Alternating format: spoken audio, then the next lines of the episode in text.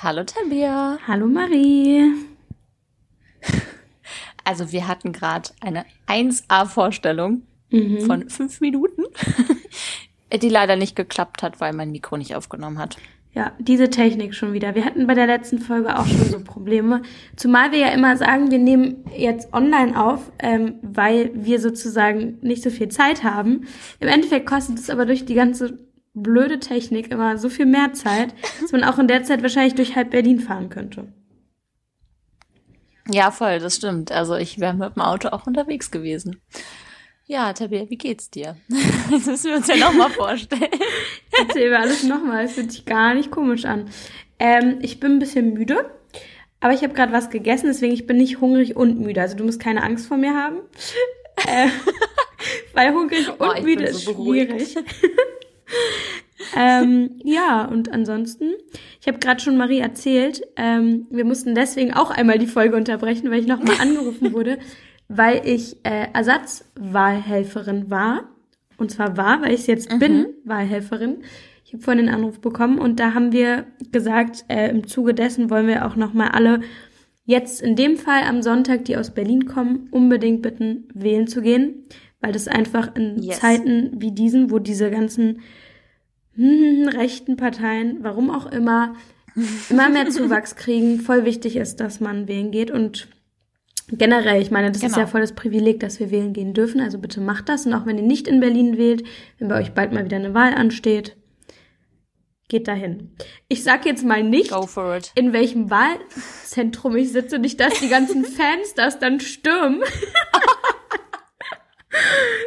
Stimmt. Da wir ja jetzt mit 1000 Followern sind wir richtig viele. Ja, ja, ja. Also das ist schon. Nein, darüber haben wir uns tatsächlich sehr gefreut und ich stimme Tabea auch zu. Also in Berlin müssen wir ja jetzt nochmal Wahlen, äh, wählen, Wahlen, äh, wegen welchen Umständen auch immer. Ähm, ja, genau. Also wenn ihr es schafft, dann macht es auf jeden Fall.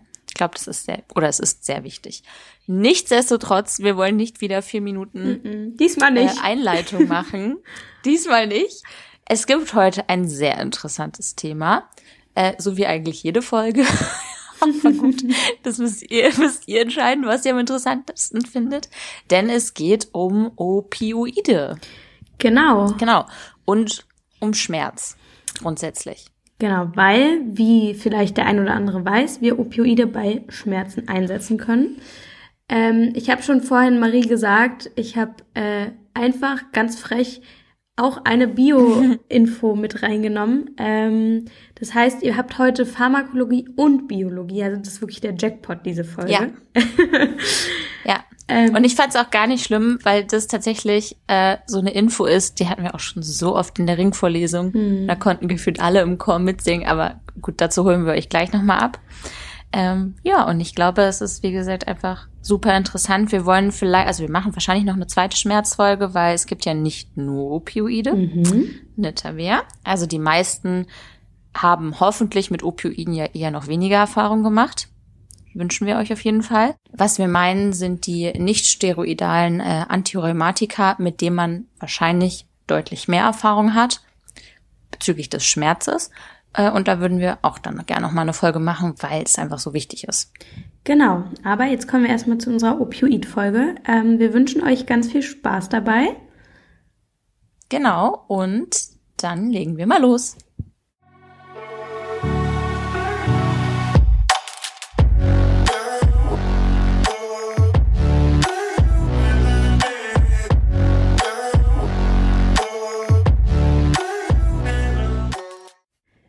Dann würde ich sagen, wir haben ja schon den Schmerz kurz angesprochen. Fangen wir mal mit dem Schmerz an sich an. Yes. Ähm, genau, es gibt verschiedene Arten von Schmerz. Genau, das habe ich auch bei dir hier gelesen, dass du hier verschiedene Arten rausgesucht hast. Und da bin ich als erstes auf den somatischen Schmerz gestoßen und habe mich gefragt, was das überhaupt bedeutet.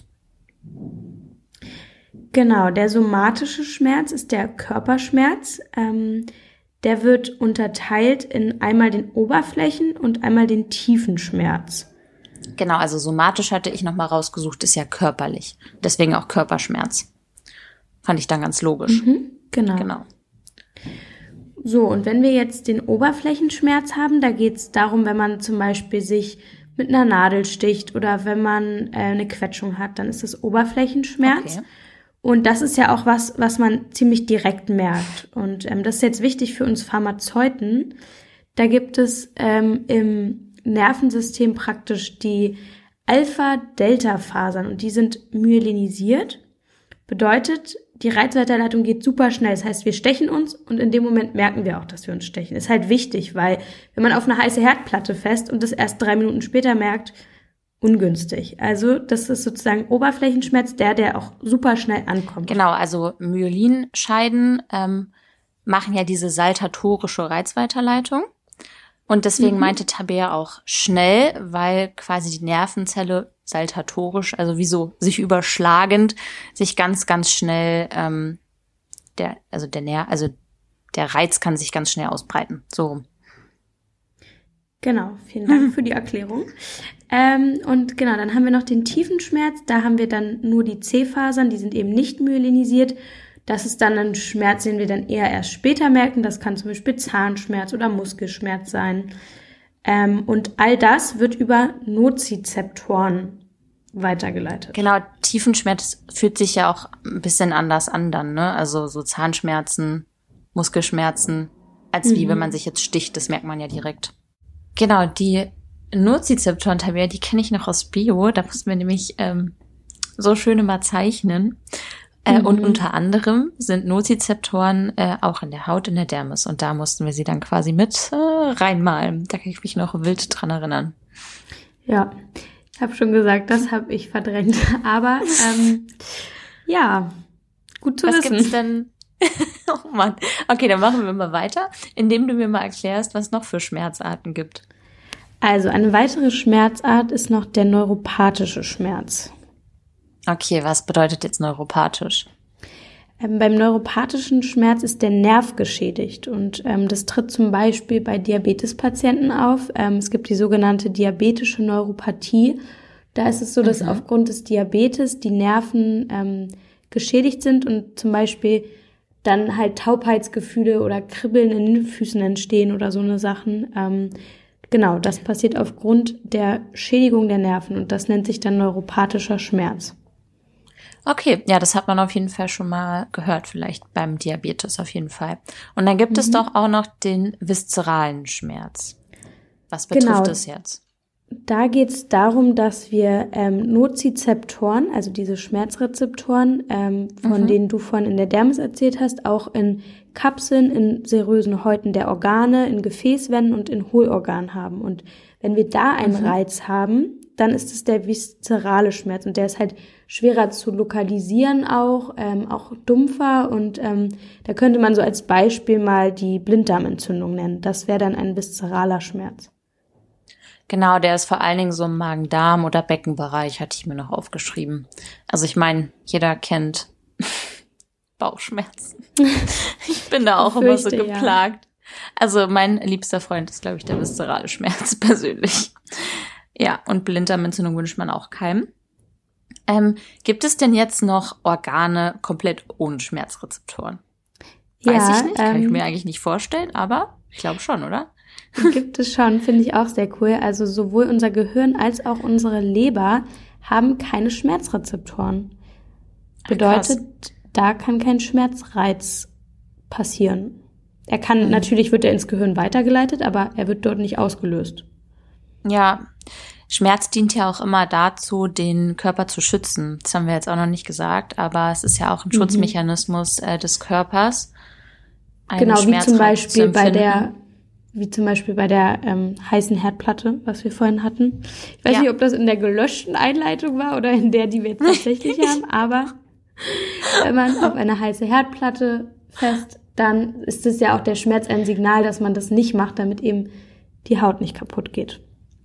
Heißt aber natürlich auch, und darauf wollte ich eigentlich hinaus, dass ähm, natürlich Schädigungen am Gehirn und an der Leber dann ja vom Körper gar nicht so leicht irgendwie zu entdecken sind. Also wenn die Leber kaputt geht, merkt man das jetzt nicht direkt. Zumindest nicht an Schmerz von an der Schmerz. Leber ausgehend. Also in anderen ja. Organen dann ja schon. Die Leber ist ja auch einfach das ja. wichtigste Stoffwechselorgan, aber Nein, das schon, aber man kann nicht so direkt drauf reagieren, dass man sich, also so wie wenn man ganz viel Alkohol trinkt, wenn man direkt merken würde, Alkohol macht einem Schmerzen, dann würde man es vielleicht lassen.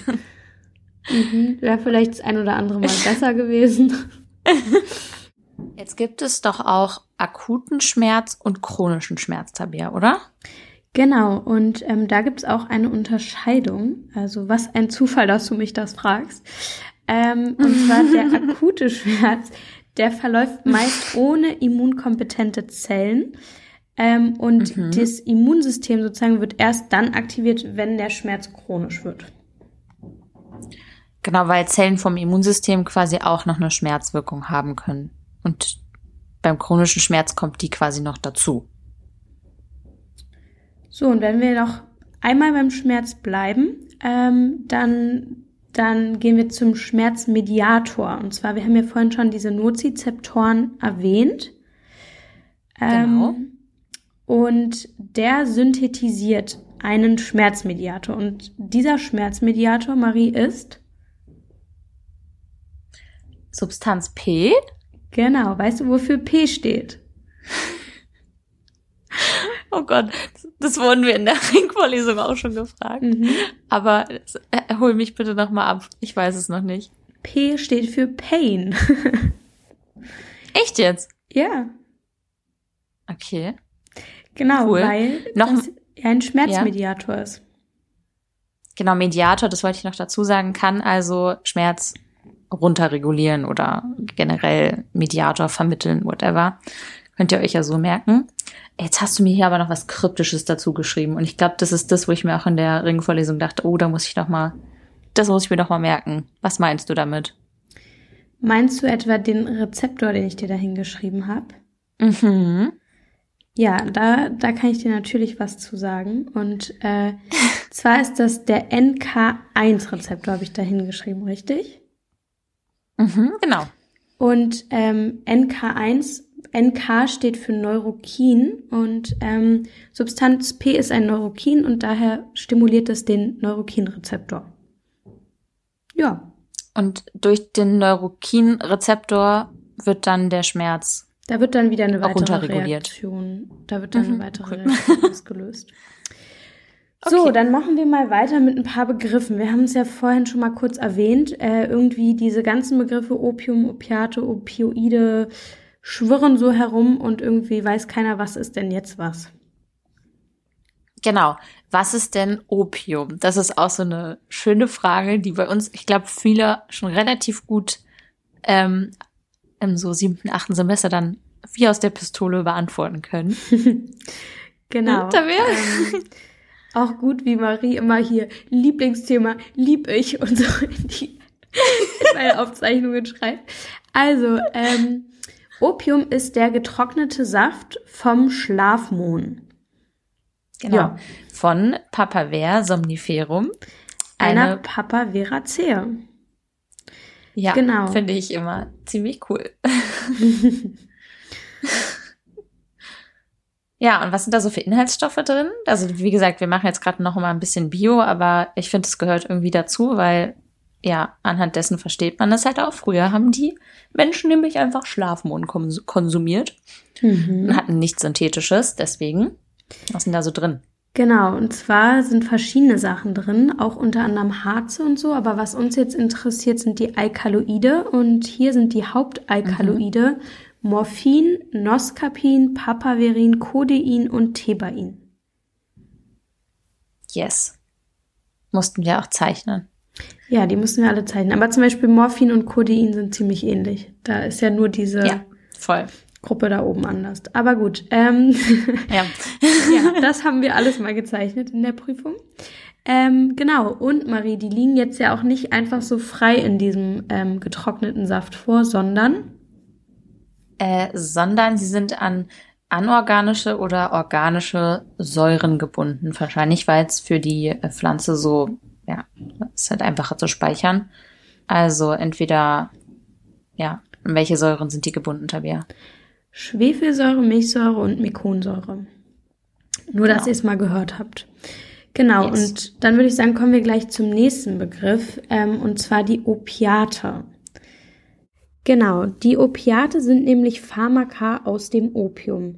Vielleicht, Marie, kannst du das nochmal ein bisschen erklären, was man darunter verstehen könnte? Genau, also das, was aus der Pflanze, dem Schlafmohn, direkt kommt sozusagen. Also Opiumtinktur zum Beispiel, die früher verwendet wurde, wäre dann, wär genau. dann ein genau. Opiat. Genau, und ähm, dann haben wir auch noch die Opioide. Ah, okay, was ist denn das jetzt? Klingt sehr ähnlich, aber doch was anderes. genau, und zwar die Opioide sind sowohl endogen als auch exogene Substanzen. Okay, was war endogen nochmal? Ich glaube, das war doch ähm, innerlich, die selbst hergestellt werden, also innerliche Substanzen zum Beispiel. Genau, endogen bedeutet sozusagen vom Körper selbst genau. hergestellt, exogen von außen zugeführt und sowohl peptidisch als auch nicht peptidisch mhm. Ähm, sind diese Substanzen und die haben eben eine morphinähnliche Wirkung und wirken über den Opioidrezeptor.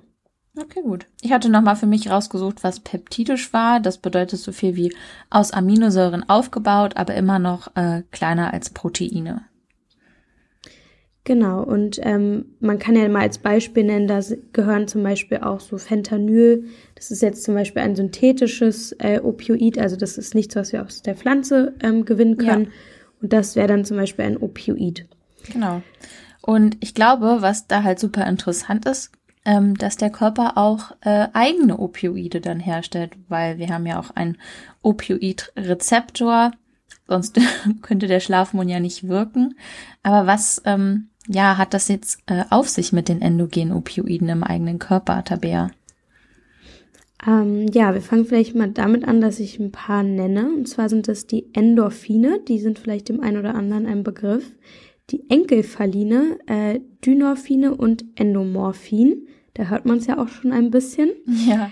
Ähm, und da ist so, dass die bei Stress und Verletzung ausgeschüttet werden. Und ähm, genau, das hat ja auch den Sinn, dass zum Beispiel, wenn man sich verletzt, dass man noch wohin kann, wo man versorgt wird. Oder sozusagen genau. auch wieder ein Schutzmechanismus des Körpers, ne? Wir denken mal daran, wir müssten jetzt quasi von einem Löwen wegrennen und hätten uns das Bein gebrochen oder so. jetzt vielleicht ein bisschen heftiges Beispiel, aber grundsätzlich, genau. Ja, aber von früher, und, daher kommt es ja sozusagen. Genau. Genau. Und ähm, die haben dann eben die gleichen pharmakodynamischen, also wirken gleich wie die Opioide. Okay. Ja. Sehr schon schön. Cool. Und dann habe ich ja schon den Opioidrezeptor angesprochen und was dann natürlich immer gleich ähm, wieder interessant wird, wie der denn gekoppelt ist, ganz zu Anfang. Genau, die Opioidrezeptoren sind alle GI gekoppelt. Mhm. Ich muss zugeben, irgendwie letztes, äh, vor, vor, vor, ja, letztes Semester oder dieses Semester ist mir erst aufgefallen, dass GI, das I wie inhibitorisch ist und I, also inhibitorisch dann das CAMP senkt. So als Eselsbrücke. Mhm, genau. Vielleicht. Genau. Ja. Nee, so merke ich mir es auch immer. GI inhibitorisch ist eigentlich ganz nett. ja, kann man sich dann gut merken. Und wie gesagt, äh, bei einem GI gekoppelten Rezeptor haben wir wieder ähm, einen heptahelikalen Rezeptor, also sieben Transmembrane Schleifen vom Rezeptor. Das kann man sich immer ganz gut merken oder nochmals Wiederholung. Genau, und ähm, jetzt ist es so, die Opioidrezeptoren, habe ich ja gesagt, sind alle GI gekoppelt, bedeutet, mhm. es gibt verschiedene. Mhm. Und da wird so in drei verschiedene Opioidrezeptorklassen unterteilt. Und zwar einmal My, ähm, der hat seinen Namen vom Morphin. Dann der Kappa-Rezeptor ähm, vom Ketocyclazozin. Ähm, ist ein Stoff, der da rangeht. Mhm. Und vom der Delta vom Vas-Deferenz. Und ich meine, dass das aus der, das Vas-Deferenz aus der Maus war, weil dass da das erste Mal gefunden wurde, dieser Rezeptor. Ich Im Vas-Deferenz einer Maus. Ja. Was macht das Vas-Deferenz? Da fragst du mich was. Das kann ich dir jetzt nicht okay. sagen. Ich fand es ja in der Vorbereitung richtig interessant. Tabea hatte ja ganz lange Latein. Ähm, wie sie, also wie man das jetzt ausspricht. wie mich gefragt. Ach so.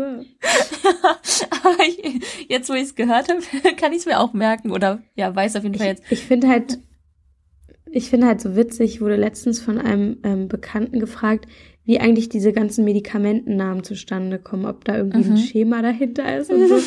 Und ich war so, nö, also zum Beispiel Ritalin, da hat der Typ das an seiner Frau, die Rita hieß, ausprobiert und deswegen heißt das Zeug Ritalin. Ja.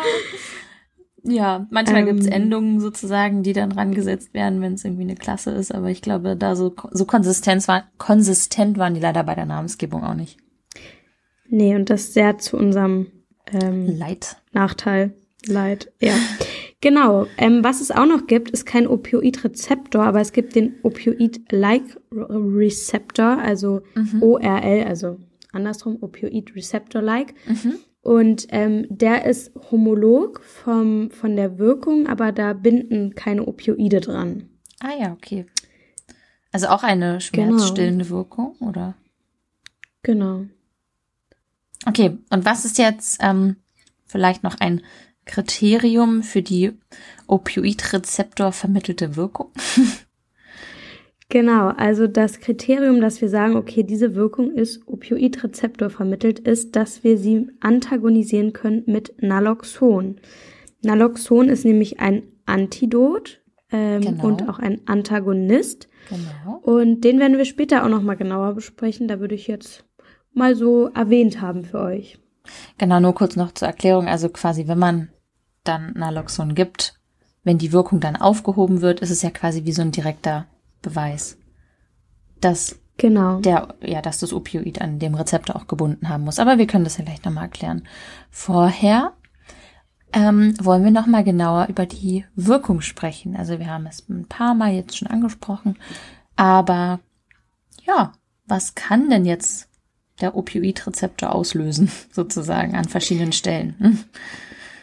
Genau, also was für uns für die ganze Wirkung und auch die Behandlung wichtig ist, ist der Myopioidrezeptor. Deswegen mhm. ähm, auf die Wirkung gehen wir gleich nochmal genauer ein. Was ich noch erwähnen wollte, ist beim ähm, Kappa-Rezeptor ist es so, wenn wir da ähm, ja. Stoffe haben, die Agonisten sind, also am Kappa-Rezeptor wirken, binden, ähm, dann kann das zu Halluzination und Dysphorie ähm, führen und das ist auch ein Grund, warum man sozusagen versucht, dass die Stoffe, die man ja. einsetzt, da halt möglichst nicht binden, nicht so stark. Ja, je nachdem, wie man es hinbekommt. ja. Genau, aber wir gehen mal zum My-Rezeptor. Und zwar ähm, erstmal ein bisschen paradox, der wirkt sowohl erregend als auch dämpfend, weil okay. er eben an verschiedenen Stellen wirkt. Okay, dann fangen wir mal mit der einen an. Genau, die erste Wirkung vom ähm, Morphin oder von eben Stoffen, die am Morphin-Opioidrezeptor wirken, sind, äh, ist Euphorie. Mhm, okay, und wieso? Weil nämlich ähm, Dopamin im Nucleus accumbens, ist einfach eine Gehirnregion, sagen wir jetzt mal so, ähm, Dopamin freigesetzt wird. Und das führt eben im Körper beziehungsweise im Gehirn dazu, dass man euphorisch wird. Okay. Ja, ist ja vielleicht Gut. auch bei manchen, wo es ähm, ja nicht sachgemäß eingesetzt wird. Dann genau, die auf jeden Fall. Dopaminflaschwirkung, die man dann vielleicht haben möchte. Okay, ich finde es übrigens auch interessant, wie Tabea mir schon die Erklärung vorweggenommen hat, damit ich sie nicht nochmal frage. ähm, was, glaube ich, jetzt eine, ein ganz wichtiges Thema ist, ist das Thema Atemdepression bei Opiaten nämlich auch im Hinblick auf die Abhängigkeit und der Opiatintoxikation. Genau, es ist nämlich so, dass durch die Bindung an den Myopioidrezeptor die ähm, Partialdruckempfindlichkeit für Kohlenstoffdioxid im Atemzentrum gesenkt wird. Bedeutet sozusagen, dass, also da wird halt ständig der CO2-Druck gemessen, damit man sozusagen einfach weiß, wie, also wie viel Sauerstoff man braucht, wie man atmen muss. Ja. Und ähm, dann wird halt sozusagen diese Messung verfälscht, nennen wir es jetzt mal. Ja.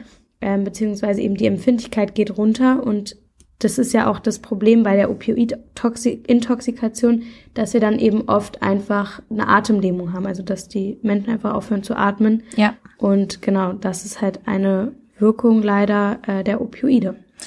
Genau. Und da auch nochmal Erklären wir gleich nochmal Naloxon dann als Antidot. Okay, jetzt genau. kenne ich noch eine äh, andere Wirkung und das ist die antitussive Wirkung von Opiaten. Genau. Da würde ich sagen, ist vor allem Codein bekannt, dass mhm. es da eingesetzt wird. Ähm, und das liegt daran, dass wir eben auch eine Hemmung des medullären Hustenzentrums haben. Genau, also in der Medulla oblongata sitzt das Hustenzentrum und das wird gehemmt. Okay. Genau. Jetzt hast du noch eine andere.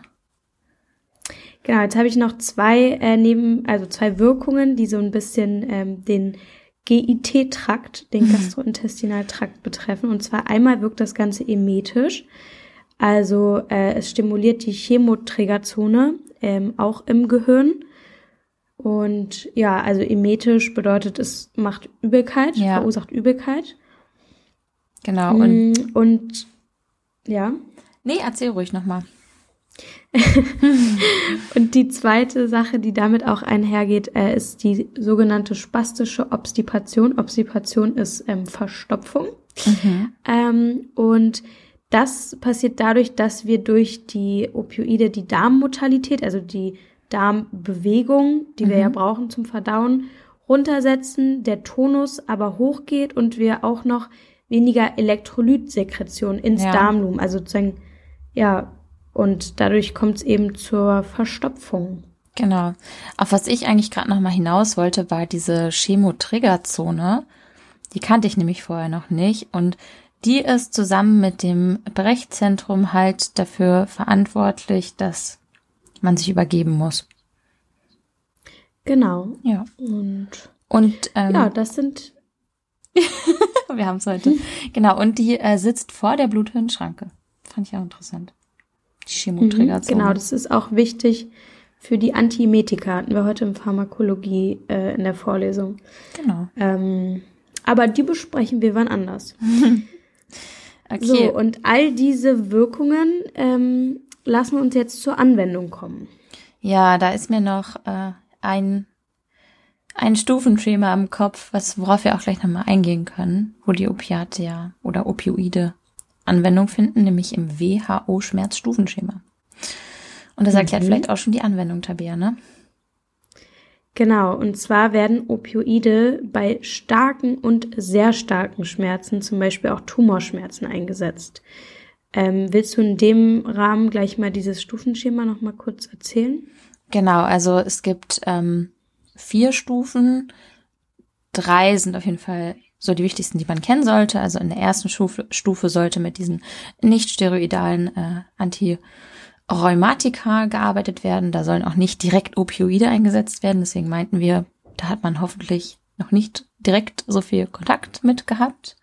Ähm, und dann wird es halt immer hoch eskaliert, sagt man. Also wenn derjenige halt immer noch Schmerzen hat, es geht ihm immer noch besser, dann kann in der zweiten Stufe können, also als Änderung dann äh, schwache Opioide, Opioide gegeben werden und noch Zusätze.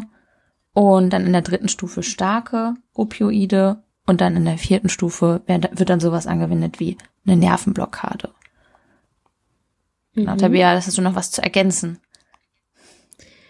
Nö, fand ich erstmal ganz gut. Also so als grobe ähm, Einordnung, da kann man natürlich nochmal genauer ins Detail gehen, aber auf jeden Fall, dass man sich merkt, dass Opioide nicht direkt am Anfang eingesetzt werden. Genau, das ist eben auch ähm, wichtig. Aber wo man Opioide einsetzt, sind äh, auch noch neuropathische Schmerzen, Schmerzen nach einem Herzinfarkt, ähm, wenn die nicht äh, steroidalen Antirheumatika kontraindiziert sind, aber auch, was wir vorhin schon besprochen haben, als Antitussiva. Ähm, und da wir ja diese verstopfende mhm. Wirkung mhm. haben, können wir das Ganze auch bei Durchfall, also bei Diarrhoe einsetzen. Genau. Und zu guter Letzt auch noch ähm, zur Substitution bei Drogenabhängigen. Okay, also wenn sie von schwerwiegenderen Drogen abhängig sind als Opioiden. Genau, beziehungsweise wenn man halt sozusagen dann auch immer weiter mit der Dosis runtergeht, um sozusagen nicht diesen kalten Entzug mhm. zu machen, sondern nach und nach die auszuschleichen, die Drogen. Okay, ähm, dann wollen wir nochmal genauer auf die schmerzhemmende Wirkung eingehen, die ja auch dann eher die medizinisch relevantere Wirkung ist als jetzt die Halluzinogene zum Beispiel. Was hast du mir dazu erzählen? Also die ähm, Opioide, die wirken ähm, zwischen der afferenten C-Faser und dem Hinterneuron. Also wir sind jetzt sozusagen bei der Schmerzübertragung. Ja. Und da ist es jetzt so, dass ähm, wir präsynaptisch die Öffnungswahrscheinlichkeit der Calciumkanäle runtersetzen und es somit nicht mehr zur Transmitterfreisetzung kommt. Mhm. Zum Beispiel ein Transmitter dafür wäre Glutamat. Der Transmitter, der würde sozusagen von der afferenten C-Faser, die ja sozusagen die Schmerzweiterleitung macht, auf das Hinterneuron den Schmerz übertragen, sagen wir mal, und diese Übertragung ähm, wird sozusagen unterbunden. Ja. Und andererseits haben wir am Hinterneuron, also an dem nachgeschalteten, an der nachgeschalteten Zelle, ähm, dass die Öffnungswahrscheinlichkeit der Kaliumkanäle hochgeht, es zur Hyperpolarisation kommt und dadurch ähm, keine Depolarisation stattfindet. Das bedeutet, auch hier wird die Nozizeption, also diese Schmerzweiterleitung, gehemmt. Genau, weil halt dann nicht so richtig Signal da ist. Genau. Okay, klingt schon mal gut. Jetzt gibt es auch wieder ganz, ganz wichtig gewisse Anwendungshinweise bei Opioiden. Genau. Ähm, was wir nicht machen dürfen, sind ähm, schwache und starke Opioide kombinieren. Da gibt mhm. es einmal die Ausnahme, dass man das eben bei Durchbruchsschmerzen macht. Grundsätzlich sollte man das aber nicht tun. Okay, wieso? Ja, das liegt daran, dass die ja beide an den Opioidrezeptoren wirken und sozusagen dann ja eine Konkurrenz entstehen würde. Ja und dann gar nichts von beiden wirken könnte. Genau. Also zum Beispiel ASS und Ibo muss man ja auch aufpassen, weil sie auch konkurrieren um die Bindungsstelle. Als Beispiel. Da muss man, muss man immer auf jeden Fall auch eine Zeit dazwischen genau, lassen. Genau. Okay. Gut, ähm, weitere Anwendungshinweise wären noch, dass man auch eine Toleranz entwickeln kann bei ähm, Opioiden. Ähm, und was wichtig ist, ist, dass man einen festen Zeitplan hat, damit man eine konstante Konzentration hat, weil das dann auch ähm, das Abhängigkeitsrisiko mindert. Ah, okay. Ja, das ist ja wirklich gut zu wissen. Mhm. Und man sollte es nicht bei leichten Schmerzen anwenden, oder? Genau, das ist das, was du ja vorhin ja. schon, schon erklärt hast mit dem Stufenschema. Genau. Ähm, ja. Dann gibt es hier noch ein Wort, was mir natürlich in meiner Techno-Vorbereitung ins Auge springt. Bei chronischen hm. Schmerzen. Genau, und zwar, äh, es gibt ja verschiedene Arzneiformen. Ähm, und wenn wir chronische Schmerzen haben, dann würden wir die Opioide einer Retardarzneiform geben, Marie. Was bedeutet denn das? Genau, also wir haben dort dann eine verzögerte Freisetzung, ähm, damit quasi kontinuierlich Wirkstoff abgegeben wird. Und das macht man zum Beispiel mit Überzügen, verschiedenen Überzügen. Genau, und ähm, wenn wir jetzt so Schmerzspitzen haben bei den Patienten, dann würden wir eben eine unretardierte Form geben, immer sozusagen, dass der Patient danach Bedarf ähm, das auch einnehmen kann. Yes. Na, super. Ah, jetzt haben wir schon so oft drüber geredet.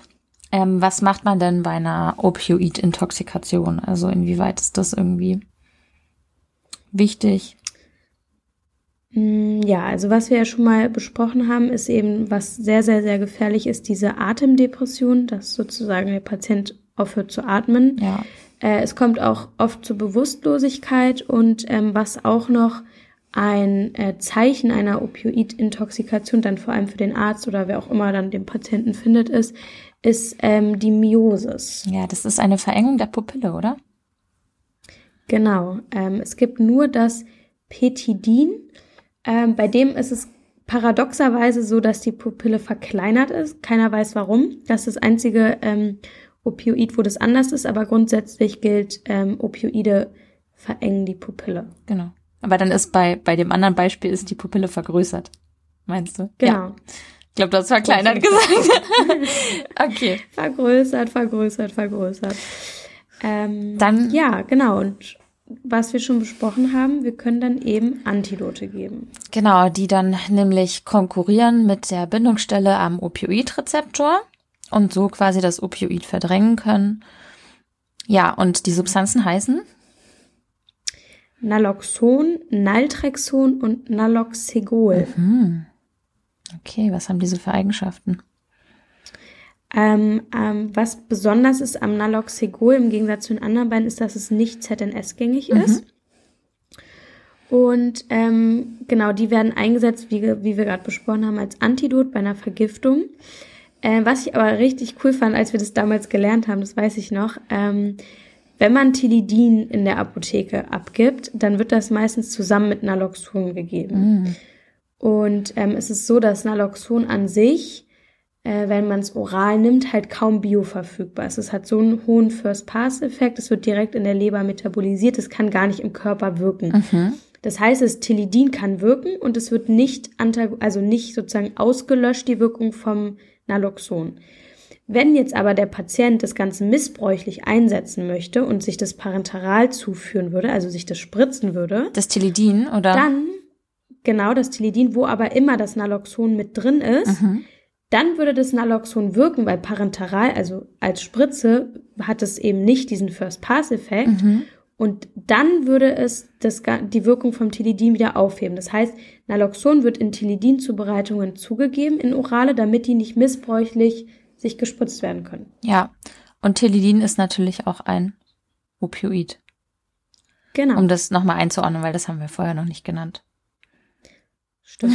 Ich bin davon ausgegangen, dass die meisten das kennen, aber kann nicht schaden, das nochmal zu sagen. Und ähm, die Antidote bzw. die Antagonisten werden auch noch zugesetzt, um die Obstipation, also die Verstopfung, über die wir geredet haben, ein bisschen zu reduzieren. Yes. Okay, jetzt gibt es noch einen partiellen Opioid-Agonist. Genau, und zwar gibt es das Buprenorphin ähm, und das ist eben nur ein partieller Agonist. Und ähm, das ist zwar einerseits gut, weil es dafür auch weniger Atemdepression ähm, hervorruft, aber es kann eben nicht mit Naloxon antagonisiert werden. Das heißt, wenn man jetzt mit Buprenorphin sich vergiften würde, mhm. dann würde das Antidot nicht wirken. Okay, aber meinst du nicht partieller Opioid-Agonist? Da steht, glaube ich, noch so nicht, oder? Ja, du, ja. der ist immer, also bei mir heißt immer die, das O mit dem Strich, das heißt nicht. genau, also ein, der, ein nicht partieller Opioid-Antagonist ist das Buprenorphin. Okay. Nee, nee, sorry, so. das, das ist jetzt ver verwirrend für dich. Also der Fall, man muss, man muss sagen, wenn man so viel schreiben muss, dann muss man effektiv schreiben. Also der Fall geht von Antidot und dann heißt es nicht, also das Antidot gilt nicht so. für den partiellen Opioid-Agonisten Buprenorphin. Okay, also ich hatte es davor auch schon verstanden, jetzt habe ich es hab ich's noch mehr verstanden. Äh, sehr, gut. sehr gut. Und dann haben wir ja schon über schwache und starke Opioide gesprochen. Und da kann man noch einen Begriff einführen, nämlich die analgetische Potenz. Auch schmerzstillende Wirkung quasi in Bezug äh, auf eine Basis. Tabea, okay, da war nochmal. Genau. Und zwar die Opioide, die Wirkstärke der Opioide ähm, wird anhand von Morphin gemessen. Also Morphin mhm. wurde einfach definiert als Morphin hat die Wirkstärke 1. Richtig. Und danach werden die anderen Substanzen verglichen. Und ich habe jetzt mal hier so vier aufgeschrieben, damit wir so von allem was da haben. Das allerpotenteste äh, ähm, ist das Sulfentanyl. Mhm. Das hat eine Wirkstärke von 1000. Boah, krass. Also mhm. ist tausendmal stärker als Morphin. Ja. Ähm, dann gibt es Fentanyl, das hat eine Wirkstärke von 120. Fentanyl könnte man kennen, das wird zum Beispiel in so transdermalen ja. Pflastern verwendet oder als direktes, da gibt es so Lollis, genau. so Fentanyl-Lollis sozusagen, die halt auch dann echt schnell wirken und auch stark ja. sind. Ähm, das hat eine Wirkstärke von 120, falls ich noch nicht gesagt habe. Und das Tilidin, über das wir schon gesprochen haben, das hat eine Wirkstärke von 0,1. Okay. Also schwächer. Ja, aber finde ich gut, dass auf jeden Fall, dass man da so einen Vergleich hat. Ähm, Gerade als ich das das erste Mal gesehen hatte, hat mich das dann doch, fand ich das ganz schön heftig, dass die dann so viel stärker wirken, teilweise als Morphin. Ich wusste nicht, dass es da noch so krass abgefahrenere Potenzen gibt quasi. Yes. Ja, und dann würde ich sagen, kommen wir schon zu unserem letzten super, super schönen Punkt, nämlich das, äh, das Durchfallthema. ja, Loperamid. Und wenn, genau. und das kennt man ja jetzt ja wirklich auch in der normalen Anwendung und Opioide. Ähm, das haben wir noch gar nicht gesagt, die fallen doch auch unter das BTM, also Betäubungsmittelgesetz. Ne? Also wichtig. Genau, außer ähm, zum Beispiel Tilidin und Codein mhm. an sich nicht. Mhm. aber wenn man sie als Tropfen gibt, dann schon. Genau. Und Loperamid, also darauf wollte ich hinaus, kriegt man ja frei verkäuflich, also Over-the-Counter, OTC-Ware. Erklär mir mal, wieso kriege ich das denn jetzt einfach? Genau, das Loperamid ähm, ist nämlich nicht ZNS-gängig. Ähm, es ist das Substrat von P-Glykoprotein. P-Glykoprotein ist äh, an der Blut-Hirn-Schranke und verhindert sozusagen, dass das Loperamid ins Gehirn, ins ZNS geht. Ja.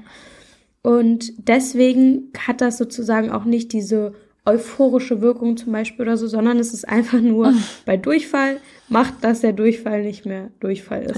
Richtig. Richtig.